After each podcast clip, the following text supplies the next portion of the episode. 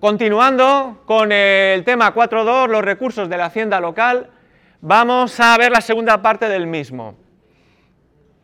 Aquí vamos a analizar el impuesto sobre vehículos de tracción mecánica, el impuesto sobre construcciones, instalaciones y obras y el impuesto sobre el incremento de valor de los terrenos de naturaleza urbana, que también es conocido como la plusvalía municipal cualquier caso, recordar que esta presentación constituye un resumen o ideas generales del manual de la asignatura El ordenamiento tributario español, los impuestos. A la hora de la exposición vamos a ir viéndolo por impuestos, por lo tanto empezamos con el impuesto sobre vehículos de tracción mecánica. En primer lugar tenemos que ver la regulación, recordamos siempre que en el caso de los tributos locales hay una normativa estatal que establece el marco general, que es el texto refundido de la Ley Reguladora de Haciendas Locales, y luego dentro del marco normativo estatal eh, los, ayuntamientos pueden modular la carga tributaria mediante sus correspondientes ordenanzas fiscales municipales. En cuanto a la naturaleza, es un impuesto obligatorio. Recordamos que los impuestos obligatorios son el IBI y el impuesto sobre actividades económicas. Es un impuesto directo, es un impuesto real, es un impuesto objetivo y es un impuesto periódico porque su hecho imponible se va repitiendo todos los años. El hecho imponible, dice, graba la titularidad de vehículos, dice, aptos para circular por las vías públicas, cualquiera que sea su clase o categoría. Es decir, van a quedar sujetos ahora a ser titular de un permiso de circulación desde un coche, un camión, o un autobús, por ejemplo. Se considera vehículo apto para la circulación el que hubiera sido matriculado en los registros públicos. Y, dice, a estos efectos también se consideran aptos los vehículos provistos de permisos temporales y matrícula turística. Existen una, serie de supuestos de no sujeción. No sujeción es que no se realiza el hecho imponible, por lo tanto no tengo que tributar, por ejemplo, determinados remolques, ¿eh? hasta, un número de kilos en los remolques, pues si tengo un remolque no tengo que pagar el impuesto. Hay exenciones automáticas, la propia ley lo establece así, por ejemplo, los vehículos destinados al transporte urbano y rogada. Rogada es que le tengo que solicitar la exención al, ayuntamiento. Por ejemplo, en el caso de los vehículos de persona con discapacidad, en los tributos locales, al igual que pasa en eh, los tributos estatales y en los tributos autonómicos bien propios o bien cedidos por parte del Estado, hay ventajas fiscales para las personas con discapacidad. Sujeto pasivo. El sujeto pasivo puede ser tanto una persona física, como una persona jurídica, como una comunidad de bienes, siempre que sean titulares del permiso de circulación de dicho vehículo. Cuota tributaria. En cuanto a la cuota, el mecanismo de cálculo del impuesto es sencillo.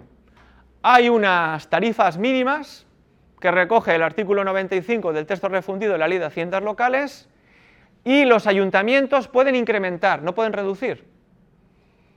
El coeficiente de incremento máximo 2, es decir, que el importe que aparece en la tarifa, el ayuntamiento puede considerar su duplicación. Es potestativo, con lo cual habrá ayuntamientos que lo han aprobado y otros ayuntamientos que no lo han aprobado. Y ese coeficiente se aprueba en la correspondiente ordenanza fiscal municipal. Vamos a ver un ejemplo. Imaginemos un contribuyente que es titular de un permiso de circulación de un turismo de 18 caballos fiscales. Los caballos fiscales no coinciden con los caballos de potencia, sino que están en la tarjeta técnica del vehículo. Hay una fórmula especial de cálculo, pero bueno, dice el ayuntamiento ha aprobado el coeficiente de incremento máximo, es decir, puede la cuota mínima municipal incrementarla hasta el doble. Si cogemos las tarifas que tiene establecida la normativa estatal, para un turismo de 18 caballos fiscales, le corresponde una cuota según tarifa de 89,61 euros. Como el ayuntamiento lo puede duplicar, al final la cuota que deriva de ese coeficiente de incremento de 2 es de 179,22 euros. Si el ayuntamiento hubiera decidido no aplicar esa potestad para incrementar la cuota de tarifa, el contribuyente pagaría solamente 89,61 euros. Una vez que hemos eh, especificado qué son la, eh, la cuota tributaria, los ayuntamientos pueden establecer una serie de bonificaciones que son de carácter potestativo, es decir, el ayuntamiento lo puede establecer o no. Sobre la cuota tributaria incrementada en su caso. Es decir, que el ayuntamiento, si lo decide, la cuota que me aparece en las tarifas la puede disminuir. Supuestos, hay una bonificación de hasta el 75% de carácter medioambiental, en aquellos supuestos en que el vehículo utiliza eh, motores medioambientales o determinado tipo también de combustible. Y una bonificación de hasta el 100% para vehículos calificados como históricos o por antigüedad de los vehículos. Una vez que hemos visto las bonificaciones, vamos a hablar del periodo impositivo y de vengo. Como, como ya hemos comentado en otros impuestos municipales, el periodo impositivo es el año natural y se devenga el 1 de enero. La excepción es la primera adquisición del vehículo. Ojo, primera adquisición del vehículo. No cuando se produce una transmisión entre particulares de, de dicho vehículo, sino cuando el vehículo lo compro por primera vez. Se compra por primera vez. Y se produce el prorrateo por trimestres naturales de la cuota tributaria. En el caso de primera adquisición del vehículo. En el caso de baja definitiva del vehículo y también en el caso de baja provisional por sustracción o robo. Imaginemos un contribuyente que es titular de un permiso de circulación de un turismo de 12 caballos fiscales, que adquiere nuevo el 15 de abril del año 2015. Quiere este año, el hombre ha decidido invertir y comprarse un coche, y el ayuntamiento ha aprobado el coeficiente de incremento máximo, es decir, la, cuantía que me da las tarifas lo aumenta. ¿Cuál sería el importe de la cuota tributaria? Si me voy a las tarifas, tengo una cuota, según tarifa, de 71,5 94. Como el ayuntamiento lo puede incrementar, la cuota me sale a 143,88 euros. Y teniendo en cuenta que he comprado el vehículo el 15 de abril, la cuota se prorratearía y me correspondería pagar tres cuartos de la cuota. Por lo tanto, computan tres trimestres y la cuota tributaria que resultaría sería 107,88 91. Una vez que hemos analizado el supuesto donde el contribuyente realiza la primera adquisición de un vehículo durante el año, continuamos con la exposición del impuesto. Gestión. Existe un padrón o matrícula anual de vehículos.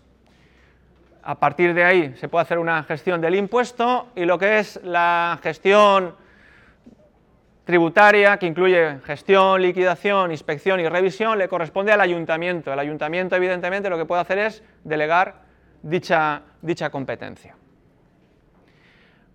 Vamos a ver ahora el segundo de los impuestos que está previsto para esta presentación, que es el impuesto sobre construcciones, instalaciones y obras, el ICIO.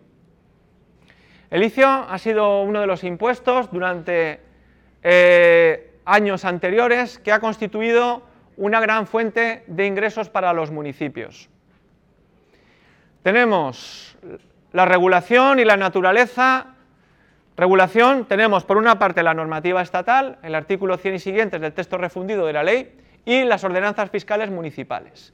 Vuelvo a repetir, dentro del marco general que establece la normativa estatal, el ayuntamiento, dentro de su ordenanza fiscal y viendo las competencias normativas que tiene, puede modular la carga tributaria.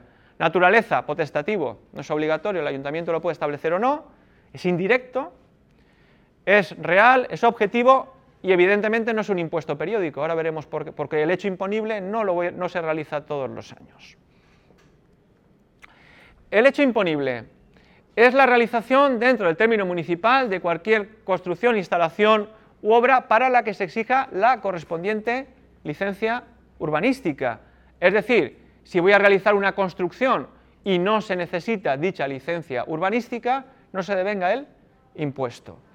En el año 2012 también se incluyó que se devenga el impuesto en el caso que se exija presentación de declaración responsable o comunicación previa. Dice siempre que la expedición de la licencia o de la actividad de control corresponda al ayuntamiento de la imposición. Existen supuestos de exención en alguna norma especial y en el texto refundido de la Ley de Haciendas Locales recoge cualquier construcción, instalación u obra que realiza el Estado, las comunidades autónomas o entidades locales destinadas a carreteras, ferrocarriles, puertos, aeropuertos, etc. Obligados tributarios. Y aquí es importante porque dentro de los obligados tributarios vamos a hablar de la figura del contribuyente y la figura del sustituto. Si recordáis, la figura del sustituto es un sujeto pasivo que cumple con las obligaciones materiales y formales del contribuyente en lugar de dicho contribuyente. Tiene sentido, y ahora vamos a explicarlo. Es contribuyente tanto una persona física, una persona jurídica o una comunidad de bienes que sean dueños de la construcción, instalación u obra. ¿Eso de dueño qué significa? Pues que soporte los gastos o el coste que comporte su realización. ¿Un promotor inmobiliario quién es? Una persona que eh, cubre los gastos o el coste que supone su realización. ¿Un promotor realiza directamente la obra o puede ser que haya otra empresa que realice la obra? Que sea una empresa como constructora. Sustituto. Dice, en el supuesto de que la construcción, instalación u obra no sea realizada por el sujeto pasivo, en el ejemplo que hemos visto antes, no sea realizada por el promotor, Tendrá la consideración del sujeto pasivo como sustituto quien solicite la correspondiente licencia o presente las correspondientes declaraciones responsables o comunicaciones. Es decir, imaginemos una empresa promotora, ¿es el dueño de la obra?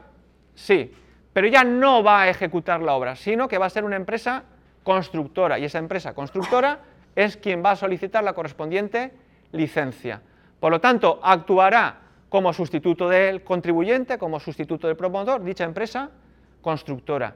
Evidentemente, lo que pague del impuesto, la cuota tributaria, podrá exigirle al contribuyente, que es al promotor inmobiliario. Una vez que hemos visto la figura del sujeto pasivo, vamos a continuar con el análisis del impuesto y vamos a hablar de la base imponible. La base imponible es el coste real y efectivo de la construcción, instalación u obra y se entiende el coste de ejecución material de aquella. La normativa, atendiendo a criterios jurisprudenciales, porque esto siempre ha sido una cuestión controvertida, qué conceptos se incluían dentro del coste real y efectivo, me indica que no forman parte de la base imponible, entre otros, el IVA, los honorarios de profesionales, el beneficio empresarial del contratista, ni cualquier otro concepto que no integre estrictamente el coste de ejecución material. Tipo de gravamen y cuota íntegra. Una vez que sabemos cuál es la base imponible, el ayuntamiento fija el tipo de gravamen con un máximo del 4%. Vuelvo a repetir, base imponible, coste real y efectivo de la obra, tipo de gravamen, que lo fija el ayuntamiento y tiene un tope, más del 4%, no lo puede establecer. Bonificaciones y cuota líquida. Una vez que hemos calculado la cuota, el ayuntamiento, al tener un carácter potestativo, las bonificaciones, puede establecer una serie de ellas. Por ejemplo, hay una bonificación de hasta el 95% de la cuota íntegra a favor de construcciones, instalaciones y obras que sean declaradas de interés público o utilidad municipal. Devengo. El impuesto se devenga en el momento de iniciarse la construcción, instalación u obra, aunque no se haya obtenido la correspondiente licencia. Y están sujetas a tributación, era una cuestión también hace años que se discutía, las obras ilegales, es decir, una persona que realiza una obra, que aunque hubiera pedido la licencia no la hubiera obtenido, si inicia la obra también está sujeta al impuesto sobre construcciones, instalaciones y obras. Gestión. el ayuntamiento puede optar entre un régimen de autoliquidación, el propio contribuyente determina cuál es la base imponible, determina la cuota tributaria, o el régimen tradicional, fases. Declaración, liquidación provisional a cuenta. Comento, eh, cuando se va a construir un edificio, evidentemente tiene un lapsus de tiempo para la construcción mínimo de un año y es necesario primero presentar un presupuesto inicial. Ese presupuesto inicial que recoge el coste efectivo y material de realización de la obra que visa el colegio de arquitectos y se realiza una primera liquidación como provisional a cuenta de la liquidación definitiva. Comprobación y luego habrá una liquidación definitiva teniendo en, cuenta cuál es el coste real y efectivo de la obra. Comento aquí una cuestión porque hemos visto que el coste de la obra puede cambiar, pero también el tipo de gravamen puede variar. Es decir, puede que el ayuntamiento, su ordenanza fiscal, haya establecido un tipo de gravamen el año en que se inicia la obra y tenga otro tipo de gravamen en el año en que se finaliza.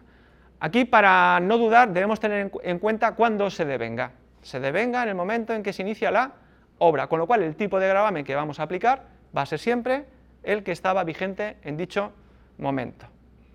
O dicho en otros términos, si en un año tenía un tipo de gravamen, en el inicio y en la finalización tiene otro, aplicamos solamente el del inicio de, de la obra, cuando se devenga el impuesto.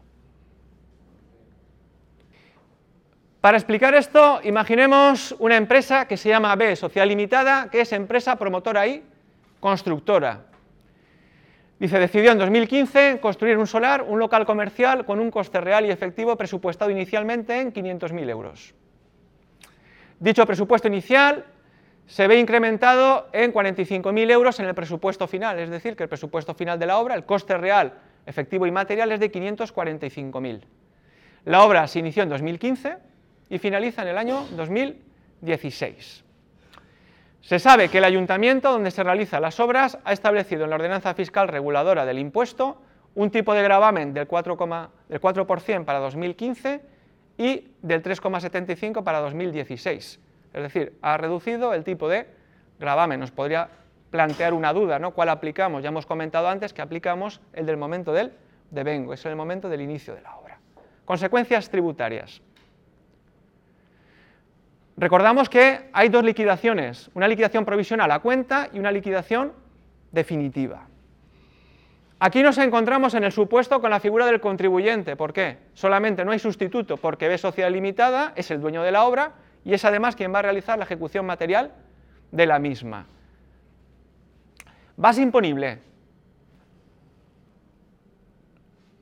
Repetimos, por lo tanto, tenemos una base imponible de 500.000 euros y el tipo de gravamen que puede establecer el ayuntamiento es el máximo, el 4%, es un tope máximo, no puede establecer un tipo de gravamen superior y tendría una cuota tributaria provisional de 20.000 euros que resulta de multiplicar los 500.000 euros por el 4%. Bien, vamos a repetir. Primera liquidación provisional que tiene el concepto de a cuenta de la liquidación definitiva. Nos vamos al año 2016. Contribuyente, B, sociedad limitada, la base imponible ya me sube de 500.000, que era el presupuesto inicial, a 545.000. Tipo de gravamen, siempre aplicamos el del devengo, es decir, el del año 2015, el 4%. Aquí desafortunadamente para el contribuyente no puedo aplicar el 3,75. Y tengo una cuota tributaria definitiva de 21.800 euros y a esta cuota le podemos restar el pago a cuenta que era de 20.000, con lo cual en última instancia debería ingresar al ayuntamiento la cantidad restante que son 1.000 800. Una vez que hemos explicado que hay una liquidación provisional, una vez que hemos visto que hay una liquidación definitiva, pasamos a analizar el impuesto sobre el incremento de valor de los terrenos de naturaleza urbana, la plusvalía municipal. Este es, este un impuesto con el que muchos de nosotros eh, tenemos vinculación porque es un impuesto que se devenga cuando se vende un piso, pero también cuando se recibe mediante una herencia o una donación. Regulación. Seguimos siempre el mismo esquema. artículo 104 y siguientes del texto refundido de la Ley Reguladora de Haciendas Locales y tenemos las ordenanzas fiscales municipales. La naturaleza, el impuesto es potestativo, es directo, es real, es objetivo y lo mismo que pasaba con el impuesto sobre construcción, instalaciones y obras es instantáneo. El hecho imponible no se va repitiendo a lo largo del tiempo. Hecho imponible. Se graba el incremento de valor que experimentan dichos terrenos. Terrenos evidentemente que son de naturaleza urbana. ¿eh? Los terrenos de naturaleza rústica no están sujetos a tributación. Y se pone de manifiesto como consecuencia de la transmisión de la propiedad de los terrenos por cualquier título, intervivos, mortis causa, a título oneroso o a título lucrativo. O la constitución o transmisión de cualquier derecho real de goce, es decir, si se constituye un derecho de usufructo, también se devenga el impuesto. El ejemplo típico es una compraventa. Existen diversos supuestos de no sujeción. Las aportaciones de bienes, por ejemplo, las aportaciones de bienes de hechos realizados por los cónyuges a la sociedad conyugal, sociedad gananciales, no se tributa. Y tenemos supuestos de exención, subjetivas, las exenciones a favor de las entidades locales y objetivas, por ejemplo, la transmisión o constitución de cualquier derecho de servidumbre. Es un derecho real que recae sobre un bien inmueble, realizaría el hecho imponible y la ley considera el texto refundido que no tengo tributar, con lo cual está exento. Contribuyente. Contribuyente tenemos en el caso de las transmisiones de terrenos o la constitución de, o transmisión de derechos a título lucrativo, es la persona que adquiere el derecho, el beneficiado. Es decir, si una persona fallece yo por herencia recibo un piso, ¿se devenga el impuesto sobre el incremento de valor de los terrenos de naturaleza urbana? ¿Sí? ¿Quién es el contribuyente? La persona, el heredero que lo recibe. A título oneroso, la persona física, vemos que lo pagan tanto las personas físicas como las personas jurídicas, como las entidades del artículo 35, las comunidades de bienes, etcétera, que transmite el terreno. Es decir, que si yo vendiera mi piso, ¿Se realiza el hecho imponible del impuesto? Sí. ¿Quién es el contribuyente? ¿Quién realiza la transmisión? Base imponible. La base imponible tiene su peculiaridad en cuanto al cálculo. ¿De acuerdo? Es el valor catastral del suelo. En el valor catastral, si cojo, por ejemplo, el recibo del impuesto sobre bienes inmuebles, del piso donde vivo, hay parte del valor catastral que corresponde a la construcción y parte que corresponde al suelo. Solamente tengo en cuenta el valor del suelo. ¿Por qué explico esto? Porque en el IBI, en el IBI sí que tengo en cuenta toda la base imponible que es todo el valor catastral. Además del valor catastral del suelo, debo tener en cuenta el número de años en los que se ha generado el incremento de valor. Es decir, que si vendiera hoy un piso, debería tener en cuenta en cuánto tiempo se ha generado dicho valor. Si lo compré, deberé tener en cuenta el número de años desde que lo compré hasta hoy si lo vendiera. Máximo son 20 años. ¿Qué significa eso? Que si el piso lo compré hace 25 años, como mucho computo, ¿cuánto? 20. ¿Y si lo compré hace menos de un año? No computa. ¿Y si lo compré hace 3 años y 4 meses?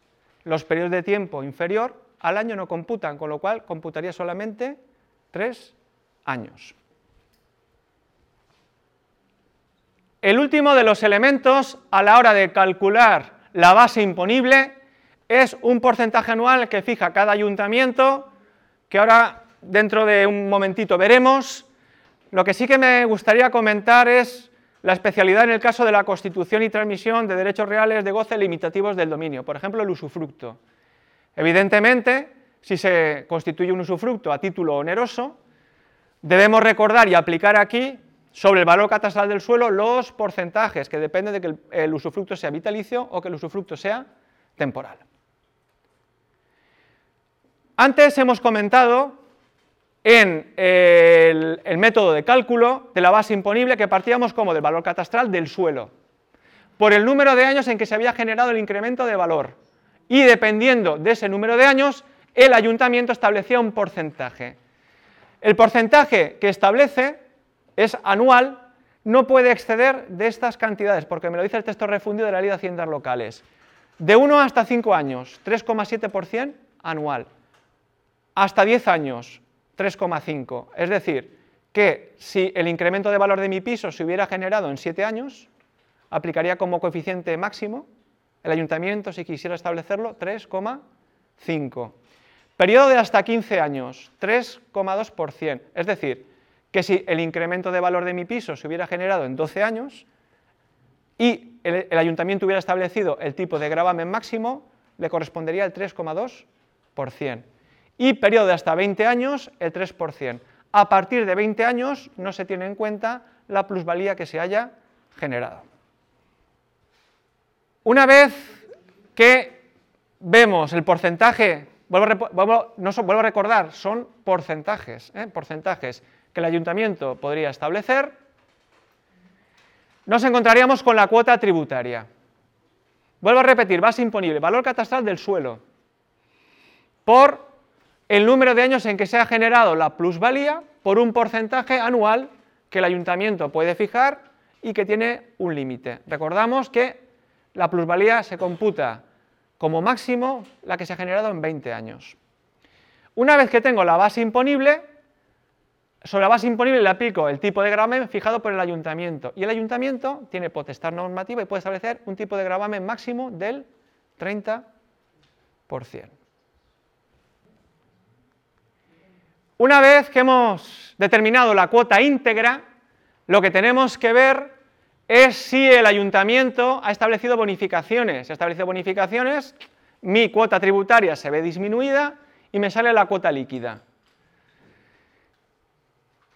Y nos encontramos que las ordenanzas fiscales podrán, por ejemplo, podrán regular una bonificación de hasta el 95% de la cuota íntegra del impuesto en las transmisiones de terrenos y en la transmisión o constitución de derechos reales de goce limitativos del dominio, realizadas a título lucrativo por causa de muerte a favor de los descendientes y adoptados, los cónyuges y los ascendientes y adoptantes. Es decir, que si recibiera un piso por herencia, se devenga el impuesto sobre el incremento de valor de los terrenos de naturaleza humana, sí, debería haber si en la ordenanza fiscal del ayuntamiento hay una bonificación y esa bonificación podría llegar hasta el 95%.